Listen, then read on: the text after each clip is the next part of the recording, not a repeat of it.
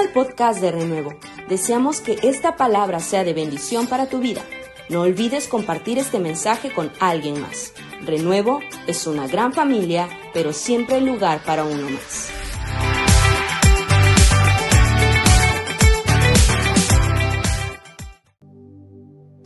Estamos en esta serie de decisiones.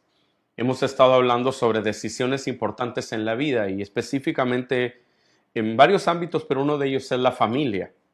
Imagine este cuadro, por favor. Hay una familia que está pasando por escasez económica. Han tenido ya varias semanas enfrentando la crisis de la escasez. Y esa mañana, el último billete que les queda se lo dan al niño más pequeño para que vaya a la tienda a hacer unas compras. El niño va, pero como obvio, por razones de su edad, no entiende la dimensión de la crisis que hay en su casa, así que él va jugando y entre ese juego pierde el billete. Yo no sé si a usted le pasó cuando era niño que lo mandaron a la tienda y perdió el dinero que le habían dado para hacer las compras. Algunos de nosotros nos criamos en una temporada en la que te mandaban a la tienda de la esquina, no había los centros comerciales tan grandes como ahora, o para ir al centro comercial había que agarrar pues un buen rato hasta llegar allá y después era toda una odisea y había que ocupar varias horas. Pero cuando te mandan a la tienda y pierdes el dinero, tu corazón se llena de angustia y de miedo.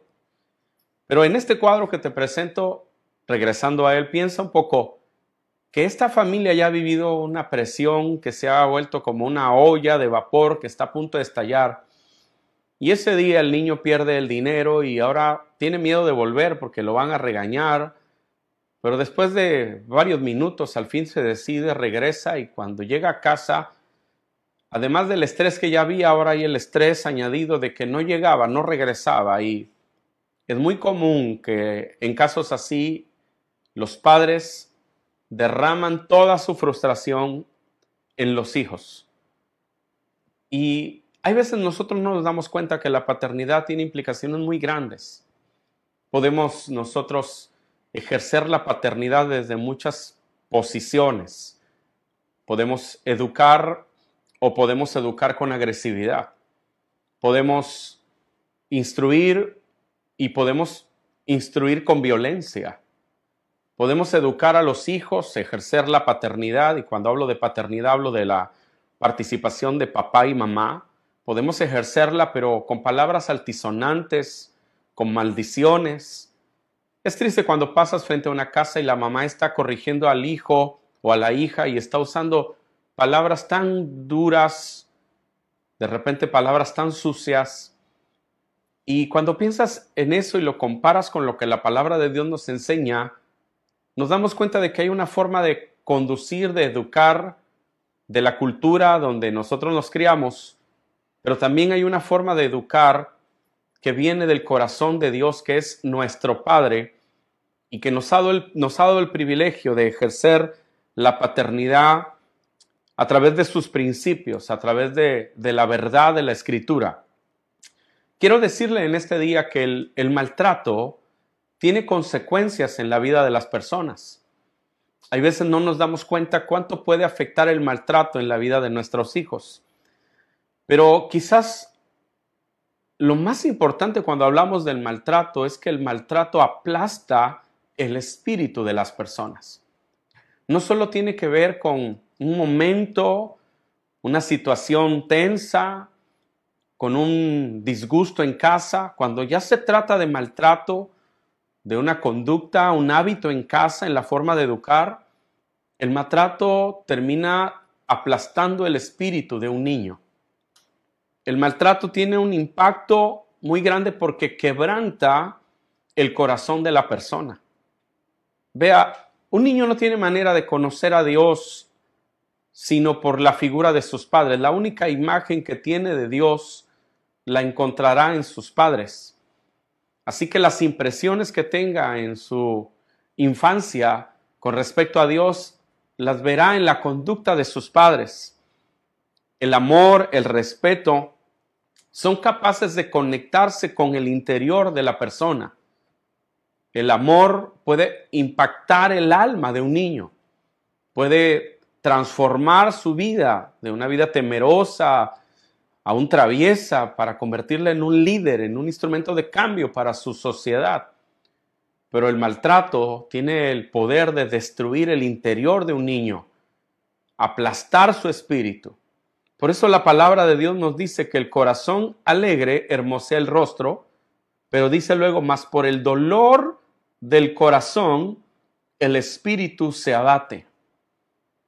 Y si eso lo pensamos en un niño, cuando la relación con sus padres es violenta, cuando la relación con sus padres es humillante, la escritura dice que el dolor del corazón hace que el espíritu de una persona sufra un abatimiento.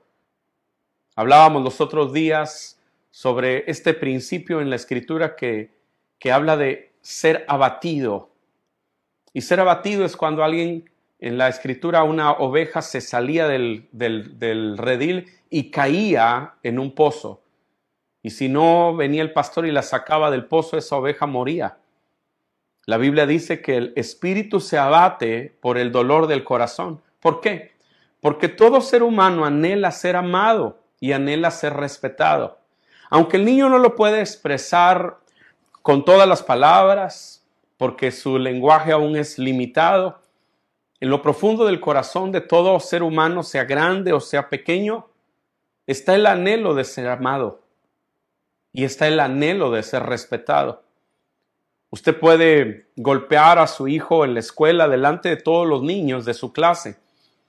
Y aunque para usted fue a lo mejor una, un escarmiento, en el alma de ese niño hay una marca porque ningún ser humano se siente bien internamente cuando es humillado, cuando no es respetado, o cuando una acción de disciplina la, puede leer en su pequeñez sin discernirla plenamente y la traduce como una escasez de amor, una escasez de aprecio. Proverbios 15:13 dice, el corazón contento alegra el rostro. Luego dice, el corazón quebrantado destruye el espíritu. La nueva traducción viviente dice, el corazón quebrantado destruye el espíritu. Interesante que nosotros no siempre como padres vemos esta realidad cuando tratamos a nuestros hijos. No nacimos con un manual para ser padres. De hecho, por eso los niños no pueden ser padres. Padres son los adultos. A veces nosotros no entendemos esto en la etapa en la que nuestros hijos quieren tener una novia o un novio y tienen 12 años y ya tienen novio y los viene a visitar a la casa. Y aunque el mundo hoy nos diga que está bien, la verdad es que paternidad es cosa de adultos, porque la responsabilidad que tiene un ser humano cuando le es puesta en sus manos la vida de otro ser humano es muy grande y las implicaciones de la capacidad de paternidad o la incapacidad de ejercer una paternidad correctamente son muy grandes en la vida de un ser humano. Es decir, si un niño tiene una, está envuelto en una paternidad apropiada, esto va a marcar su espíritu, no solo va a marcar sus emociones, su espíritu, lo va a impactar. Un hijo con unos padres que caminan con entendimiento pueden producir de ese hijo un gran victorioso. O unos padres sin la experiencia, sin la madurez biológica, pero que porque sus órganos sexuales ya están funcionando, se deciden a tener un hijo. Esta crianza muchas veces está llena de carencias y puede marcar negativamente la vida de una persona. Por esta razón, ser padres es asunto de adultos, porque el nivel de la responsabilidad es muy grande, es mayúscula. Tener la vida de un niño en tus manos, al que tú tienes que impartir no solo a su intelecto a través de la educación formal que se le da, tienes que impartir a su alma y a su espíritu verdades que van a quedar allí para toda su existencia, para toda su vida y van a ser determinantes, van a ser determinantes en la vida cuando tenga que tomar grandes decisiones y tenga que enfrentar grandes retos. Por eso la palabra de Dios dice que el dolor hace que el espíritu se abata y que el corazón quebrantado destruye el Espíritu. Proverbios 18:14 dice, en la enfermedad el ánimo levanta al enfermo y por ahí vale la pena que lo sepa. Si usted está enfermo, tome fe, tome una actitud de fe en el nombre del Señor, levántese y reciba un milagro. Pero luego dice, pero ¿quién podrá levantar al abatido? Y es una pregunta así, queda en el aire. ¿Quién podrá levantar al abatido? Cuando un niño vive este abatimiento, cuando el maltrato logra reducir el corazón de un niño, logra aplastar el espíritu de un niño, esto destruye su destino. Por eso me gozo de compartir con usted este tema, porque Dios es un Dios restaurador. Algunos de nosotros no nos criamos con los mejores padres, no tuvimos la mejor educación, no tuvimos el mejor trato, pero Jesús llegó. Y cuando Jesús llega, la vida cambia, porque la Biblia dice que si alguno está en Cristo, nueva criatura es las cosas viejas pasaron y aquí todas son hechas nuevas. Y algunos otros que hemos tenido familias cristianas, pero no siempre habíamos entendido la palabra del Señor. Tenemos la esperanza y la promesa de Dios que la buena obra que Él empezó en nosotros la perfeccionará hasta el día de Jesucristo. Así que hoy quiero sembrar esperanza en usted que quiere tener una familia diferente en usted que ve que ha cometido errores como padre, como madre, que a lo mejor vive en una familia que se ha roto, con un matrimonio que ha enfrentado el divorcio, con experiencias que sus hijos tuvieron que vivir, que usted nunca quiso que las vivieran, pero que tristemente las han vivido. Debe saber que Dios puede hacer un milagro, que Dios es el único que sana corazones, que Dios es el único que restaura lo profundo de la vida, por eso Jesús dijo así, el Espíritu de Jehová el Señor está sobre mí por cuanto me ha ungido para vendar a los quebrantados de corazón. Amado, es tan importante cómo tratamos a nuestros hijos que el Señor Jesús dijo así en Mateo 18:10, miren que no menosprecien a uno de estos pequeños, porque les digo que en el cielo los ángeles de ellos contemplan siempre el rostro de mi Padre Celestial. Otra versión dice, porque desde el cielo los ángeles los cuidan. Y lo que dice este pasaje en Mateo 18:10 es que hay una, una atención del cielo sobre cómo cuidamos, cómo tratamos a nuestros niños. Dios lo ve. Dios ve desde su trono la forma en que tratamos a nuestros pequeños. Jesús dijo, no menosprecien a uno de estos pequeños, porque les digo que en el cielo los ángeles de ellos contemplan siempre el rostro de mi Padre Celestial.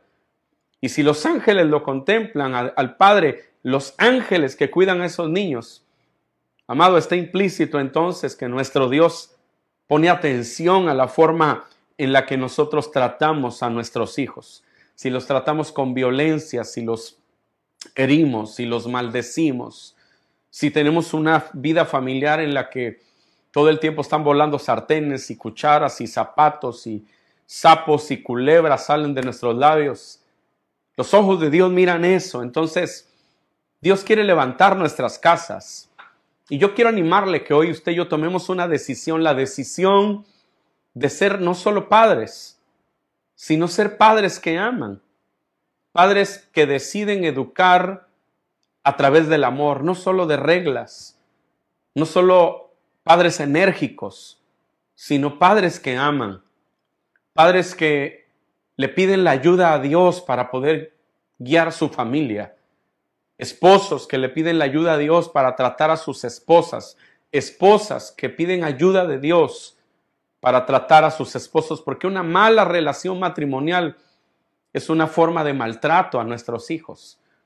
Hay matrimonios que todo el tiempo están en guerra y no se dan cuenta que esa, esa inestabilidad, esa inmadurez para enfrentar matrimonio, es una forma de violentar el, el espacio y el ambiente de nuestros hijos porque sin ellos pedirlo, los hemos, los hemos metido, los hemos introducido a un campo de batalla en el cual ellos no tienen mucho que hacer, ni pueden decidir porque los adultos somos nosotros.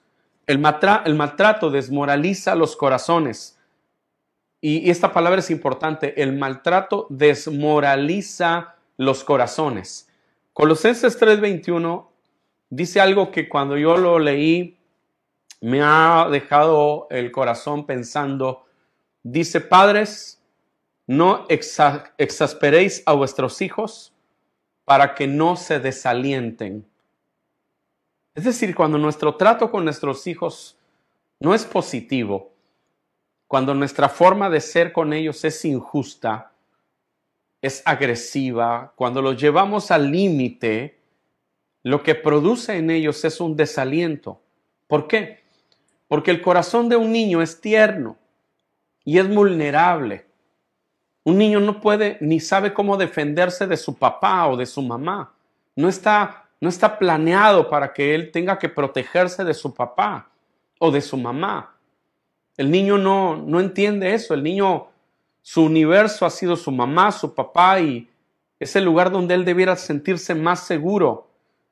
Pero cuando los llevamos al límite, lo que pasa en ellos es que su espíritu se desmoraliza y amado, cuando el espíritu de un niño se daña, literalmente perdemos su corazón. Cuando el espíritu de un niño se desmoraliza, perdemos su corazón, lo perdemos. Y estos son los casos en, los que, en los que usted ve una familia y hay uno de los integrantes que parece que es de otra familia. Llegan a alguna reunión social y todos bien, pero hay uno que parece que está desconectado de todos.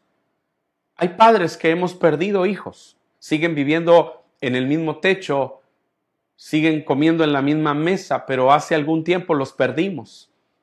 Los perdimos porque su corazón se ha desalentado. Es posible desmoralizar el corazón de un hijo. Por eso ser padre es todo un reto y necesitamos la ayuda del Señor.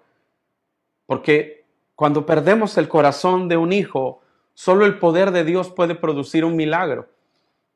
Ese es el Dios del cual yo le estoy hablando.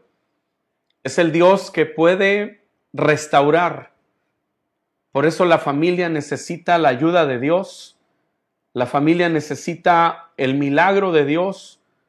Porque hay cosas que nuestra vida, nuestro pecado producen que solamente y únicamente Dios puede restaurar. Nadie más. El corazón de una persona solo puede ser sanado por Dios. El corazón que ha oído tantas palabras destructivas, solo Dios puede borrarlas de allí. El corazón que ha sido maltratado, la vida que ha sido violentada, solo Dios puede sanarla. El corazón amargado, lo que llamamos nosotros las actitudes, que es la forma en la que enfrentamos la vida. Esas actitudes negativas no estaban allí, llegaron allí por, por algo alguna situación, alguna condición las, las trajo, las, las hizo evidentes. Dios es el único que puede restaurar corazones lastimados. Es el único que puede sanar una familia.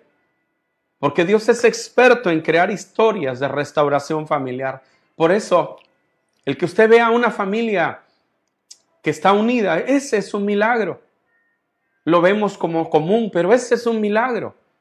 Es un milagro que haya hijos que amen a sus padres. Es un milagro que haya hijos que puedan admirar a sus padres. Y es un milagro que haya padres que su amor se extienda para poder amar a sus hijos a pesar de sus defectos, de sus errores y de sus carencias. Esto solo lo hace el Espíritu Santo. Es Dios con su presencia el que puede levantar familias. Hay esperanza para nosotros, sí, hay esperanza para ti como padre porque Dios puede ayudarte a restaurar tu casa. Dios puede ayudarte a levantar tu familia. Sí, usted quizás vive sola, no tiene un esposo. Dios puede ayudarle a que sus hijos puedan sanar, porque aunque su padre no viva con ellos, ellos necesitan sanar, necesitan que su corazón regrese a papá, el último versículo del Antiguo Testamento dice que Él hará volver el corazón de los padres a los hijos y el corazón de los hijos a los padres. Porque hay hijos cuyo espíritu ha sido abatido. Hay hijos cuyos, cuyo espíritu ha sido aplastado. Hay hijos que se han desmoralizado de una relación familiar o hay veces hasta de la vida y buscan el suicidio. Pero Dios con su presencia puede sanar el corazón herido, el corazón lastimado. Por eso usted debe orar por sus hijos, porque donde sus palabras no pueden llegar, puede llegar el poder de Dios. Y usted y yo necesitamos como padres varias cosas que nos van a ayudar a poder amar mientras educamos y educar con amor, educar con amor. Que nosotros podemos aprenderlas con la ayuda del Señor. No, no le hablo como un experto, como alguien que tenga la familia perfecta. Muchos de los que conocen nuestra vida saben que hemos tenido que recuperarnos de temporadas muy difíciles y seguimos aprendiendo día a día.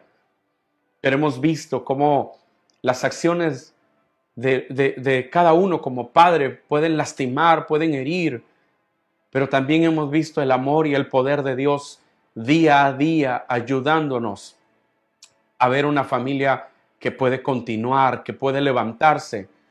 Así que estamos aprendiendo todavía cómo ser familia, pero definitivamente ningún padre en la tierra lo sabe todo, pero Dios sí lo sabe. Y si venimos a Él y nos tomamos de su mano, Él nos va a ayudar, porque Dios es un Dios de milagros. Efesios 6:4, el apóstol Pablo habla a los efesios y dice, padres, no hagan enojar a sus hijos con la forma en la que los tratan, más bien críenlos con la disciplina e instrucción que proviene del Señor. La nueva traducción viviente dice, críenlos con la disciplina, pero no solo disciplina, sino la instrucción que proviene del Señor. Otra versión, la Reina Valera dice, no provoques a ira a tus hijos, porque la forma en la que nosotros los tratamos puede provocarles ira. Cuando un padre es injusto, lleva a los hijos al terreno de la ira. Y la ira siempre abre la puerta, la posibilidad para el pecado. La misma palabra de Dios en Efesios dice, airaos, pero no pequéis. Porque la ira siempre va a buscar la manifestación de esa ira en pecado. Por eso cuando un hijo se aira, muchas veces destruye su vida. Está enojado y se asocia con personas que lo destruyen. Está enojado y se va de la casa y, y sale de la cobertura para ir a territorios donde el enemigo lo toma presa.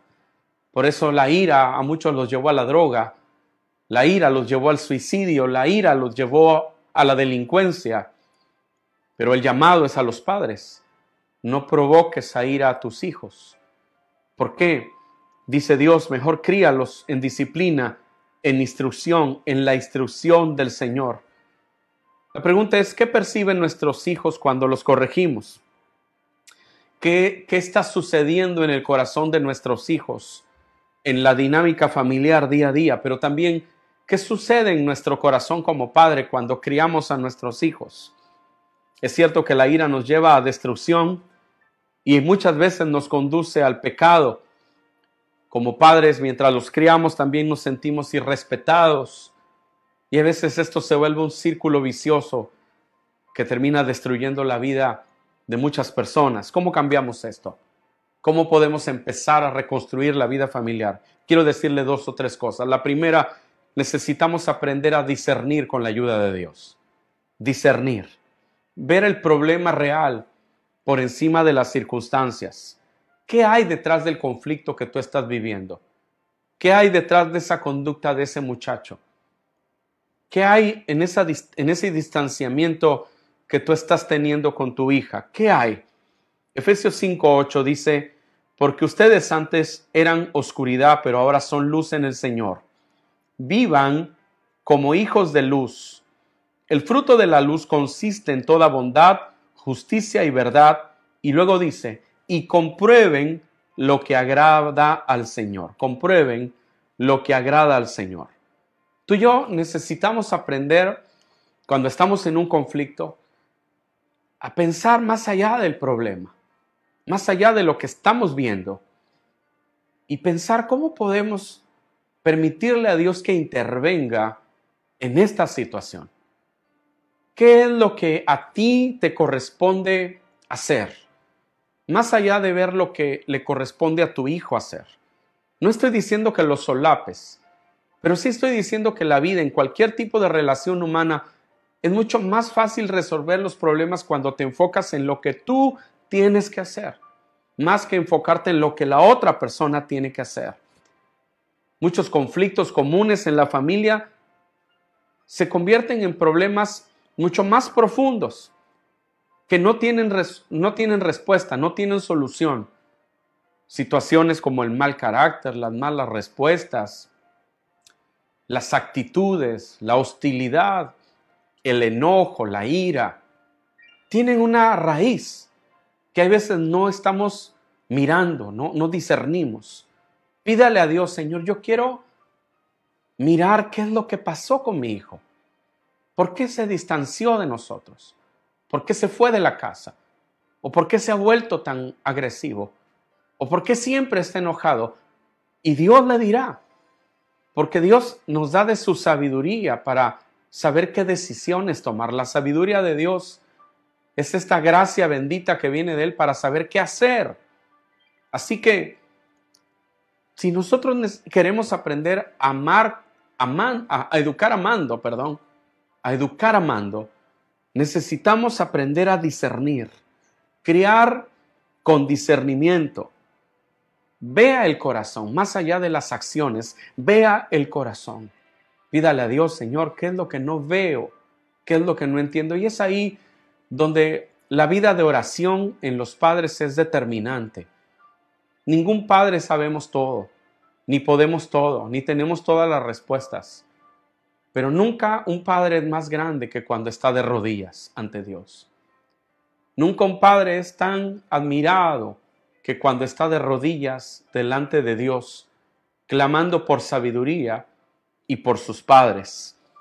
La segunda cosa que yo quiero dejar en su corazón, cuando usted va en esta ruta de educar amando, de ser padre que ama, es que usted y yo asumamos nuestra responsabilidad. Escuche esto. Siempre hay un siempre hay mayor responsabilidad en los padres que en los hijos. Cuando yo leía en mi época de joven, yo leía Malaquías cuando dice que él hará volver el corazón de los padres a los hijos y de los hijos a los padres. Ese pasaje no lo entendía porque yo pensaba en aquellos que éramos hijos, que estábamos enojados con los papás, y yo pensaba que debía de decir primero que Dios hará volver el corazón de los hijos a los padres. Porque yo me ubicaba en mi rol de hijo y yo pensaba en todas las cosas que mi padre no hizo y las heridas que tenía. Y yo pensaba, Dios, tú tienes que volver mi corazón a mi padre. Pero el orden en la Biblia tiene un porqué. Así que Dios pone en primer lugar que el corazón del padre se vuelve al hijo. Y ese es el orden. Cuando un corazón de un padre empieza a ser inclinado hacia el hijo, esto va a, ser un detonante para que tu hijo regrese a ti. Por eso cuando hablamos de relaciones dañadas, usted y yo necesitamos asumir nuestra responsabilidad. Yo soy el papá, pues yo soy la mamá. Yo tengo un nivel de responsabilidad en esto. Yo no soy el hijo, yo no me puedo poner en el rol de hijo y que mi hijo se convierta en mi padre en el sentido de, de responsabilidades. Es yo soy el responsable de mi casa y yo soy el responsable de mi hijo y yo tengo que pelear esta batalla y Dios ya me ha dado la victoria. Es que mis hijos son desobedientes. Bueno, la Biblia dice en 2 de Timoteo 3:2 que una de las características de los últimos días sería la desobediencia a los padres, así que no es sorpresa.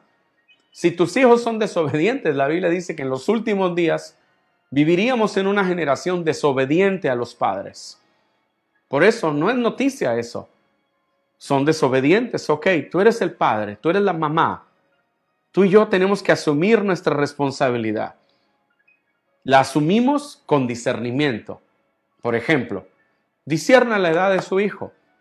Su hijo no es un adulto. Nuestros hijos son niños, algunos de ellos. ¿Cómo actúa? Como niño. Pablo dice cuando era niño hablaba como niño, pensaba como niño. Pero cuando ya dejé, ya fui viejo, dejé las cosas de niño. A veces nosotros les pedimos a nuestros hijos que sean adultos. Son unos pequeños, pero los tratamos como si fueran miembros del personal que nosotros dirigimos en la empresa o miembros del pelotón del ejército donde trabajamos. Vivimos tratándolos así. Otras veces son adolescentes. Es que este hijo es terrible, es adolescente, sí. La adolescencia es una etapa crítica. ¿Por qué? Porque es en la adolescencia en la que el niño empieza a darse cuenta del mundo en el que vive. Mientras es niño, tú lo llevas a la tienda, le compras la ropa que tú quieres, del color que tú quieres, él se la pone. Pero cuando es adolescente, él empieza a descubrir lo que le gusta, quién es, pero también sus necesidades, sus carencias. Se da cuenta que no tiene papá, o se da cuenta que es pobre, o se da cuenta que no tiene carro, o se da cuenta que va en una escuela muy sencilla, o se da cuenta que vive en el mejor fraccionamiento de la ciudad. Todo eso, esas cosas que él va mirando, se convierten en muchas veces en crisis en su vida. Entonces tu niño es un adolescente, asume tu responsabilidad y discierne, es un adolescente. Necesito un extra de paciencia, un extra de sabiduría para tratarlo. Necesito ser empático. La empatía es que tú te pongas en los zapatos del otro. No, no, no se culpe, no, no quiero que se culpe. No quiero que salga de esta reunión sintiéndose culpable. No, lo que ya pasó, pasó. Lo que salió mal, salió mal. No puede hacer nada con el pasado. Pero cuando hablamos de responsabilidad es diferente a culpa. La culpa nos hiere, nos carga. Y Dios ha enviado a Cristo para que seamos libres de la culpa. Pero a diferencia de la culpa, la responsabilidad nos hace tomar acciones. Sí, me divorcié, mi hogar estaba mal, pero ahora mi hogar se va a levantar, mis hijos se van a levantar y más que culparme, voy a atenderlos y voy a, poner atención en, en dónde están, en qué etapa del camino se quedaron, qué etapa biológica están viviendo. Son niños, son jóvenes, son adolescentes y en base a eso tratarlos. También piensa en su espiritualidad. ¿Cómo están con Dios? Es su deber. Estas palabras, dice la Escritura, se las enseñarás a tus hijos y a los hijos de tus hijos. Si usted ve a sus hijos espiritualmente fríos, yo le animo a que se levante con todo su corazón a orar por ellos. No, no, no, no es a gritos, no es a golpes, es de rodillas, es buscando a Dios y es sobre todo usted siendo una persona genuina. Porque si algo, si algo pasa en esta generación, si algo ocurre hoy entre los millennials, es que están fastidiados de lo que no es real pero todavía sus corazones son impactados con lo genuino. Ellos no, no, no tan fácil le creen lo que le está diciendo. Ellos no necesitan mucho consejo suyo, aunque sí lo necesitan, pero ellos piensan que no lo necesitan porque todo lo que quieren saber lo encuentran en Google. Así que si los impacta lo genuino, lo verdadero. Por eso si usted dice que es cristiano y no lo es, ellos lo sabrán. Si usted dice que usted ama a Dios y no lo ama, ellos se darán cuenta. Si usted dice que en su hogar son cristianos, ellos se darán cuenta si de verdad lo es. Para ver una familia cambiada, usted, y yo necesitamos discernir. Pero también necesitamos asumir nuestra responsabilidad. Si sus hijos son adolescentes, discierna la adolescencia. La adolescencia es una etapa en la que nuestros hijos cambian. Cuando usted ve a los hijos adolescentes, mire, los hijos adolescentes, por eso se llama así adolescencia, porque es una etapa complicada. Si tiene un hijo adolescente, pregúntese, ¿mi hijo adolescente está actuando como adolescente? Y quizá la respuesta sea sí. Por eso es así. Por eso es tan raro. Por eso tiene ese carácter mañana bien, pasado peor. Es adolescente. Necesita la gracia, la sabiduría de Dios para criarlo. Pero escuche, ningún ser humano puede puede huir del amor y del respeto. Entre más grandes son sus hijos, más respeto necesitan. Sabe que esto lo estamos aprendiendo día a día. Yo lo estoy aprendiendo día a día. Porque nuestros hijos, muchos padres seguimos pensando que son niños. Nos metemos en su vida, hacemos champurrado de su plan, de su agenda, de sus tiempos, de todo. Pero entre más grande va siendo su hijo, no solo necesita amor, necesita respeto. Así que tenemos una gran tarea esta mañana. No, no, no podemos exigir el respeto. No podemos demandar el respeto. Más bien necesitamos pedir a Dios que nos ayude para que la relación sane y cuando la relación sana, el respeto vendrá y el amor vendrá.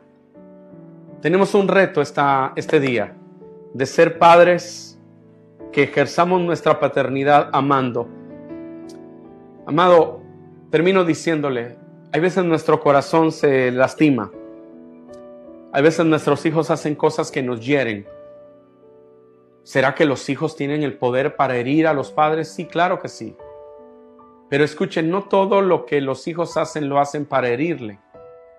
Pregúntese usted, ¿Será que yo estoy tomándolo a mal? No todo lo que hacen lo hacen para herirle. Hay veces simplemente es la edad en la que están. Decía la semana pasada esa niña que le pidió permiso y usted no lo dejó, no la dejó salir y él dice te odio, ya no te quiero. Y aunque esas palabras le puedan herir, hay veces vale la pena verlo como una expresión de la edad, la etapa y la madurez o la inmadurez en la que está viviendo. Quizás ese hijo que usted ve que lo hiere o que usted siente que lo hiere, realmente necesita tanto de un padre, necesita tanto de una mamá, necesita tanto de un abrazo. No le estoy diciendo que sea permisivo. Lo que le estoy diciendo es que más que gritar, más que golpear, usted y yo necesitamos guiar y conducir.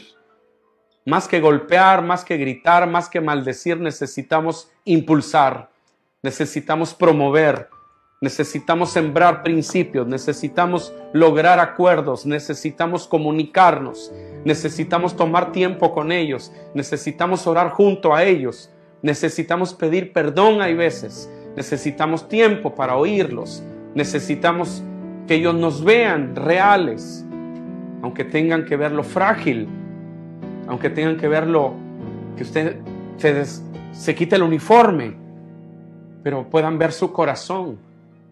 No estoy diciendo que lo solape, estoy diciendo que si usted no conecta con ellos, será imposible verlos cambiar. Primero conecte con ellos, vuelva su corazón a ellos. No se tome tan personal las acciones de ellos. A veces es su edad. Pero créale a Dios en esta labor de restauración y Dios le dará la victoria. Dios ya se la ha dado. En Cristo somos más que vencedores. Quiero terminar en esta hora. Hay mucho que decir sobre este tema, pero quiero terminar en esta hora orando con usted. Quiero que le digamos a Dios, Señor, te pongo mi familia en tus manos. Te pongo mi paternidad en tus manos. Vea cómo lo, cómo lo instruye Dios a usted y a mí. Dios es empático, envió a Jesús a morir en la cruz por usted y por mí. Él no esperó que usted llegara al cielo, no iba a poder llegar nunca. Él, él cruzó la distancia y llegó a usted. Día a día Él le muestra amor. Él no lo guía a usted con maltrato, con golpes. Él no lo guía con maldiciones. Él no lo guía a usted solo con reglas. El que dice la Biblia, el que no ama no conoce a Dios porque Dios es amor. A veces hemos sido cristianos, pero hemos sido muy duros. Hemos sido cristianos, pero hemos sido muy ásperos. Hemos sido cristianos, pero no hemos sabido ser padres. Pero hoy Dios nos da la oportunidad de aprender de Él y pedirle a Él que Él restaure nuestras familias y que haga milagros. ¿Quiere orar? Padre Celestial, te doy gracias por cada persona que hoy nos está mirando o escuchando. Pongo cada hogar en tus manos. Pongo cada familia en tus manos. Pongo a cada madre, a cada padre en tus manos. Este día, Señor, derrama una impartición fresca de tu presencia. Aún en aquellos hijos que nos ven, cuyos corazones están heridos, cuyo espíritu está abatido, cuyo espíritu ha sido aplastado durante la vida. Amado Dios, sana sus corazones. Algunos venimos de hogares donde hubo mucho maltrato, donde nuestro espíritu fue aplastado, donde nuestro corazón fue quebrado. Te necesitamos a ti. Tú eres nuestro Padre. Eres el Padre que nos modela una paternidad basada en amor. Señor y otros hemos sido padres, que hemos hecho las cosas como podíamos, como entendíamos, pero hoy queremos hacerlas a tu manera. Ayúdanos, sánanos, perdónanos, límpianos y danos la oportunidad de guiar a nuestros hijos a través del amor. Seamos padres que ejercen paternidad amando. Lo decidimos hoy. Tomamos esta decisión en tu nombre, no en nuestras fuerzas, con tu ayuda. Nos tomamos de tu mano. Enséñanos, ayúdanos. Y hoy te pido, perdona las palabras destructivas, las acciones dañinas.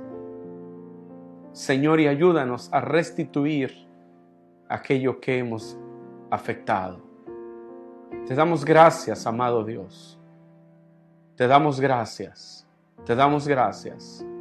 En el nombre de Jesús. Amén.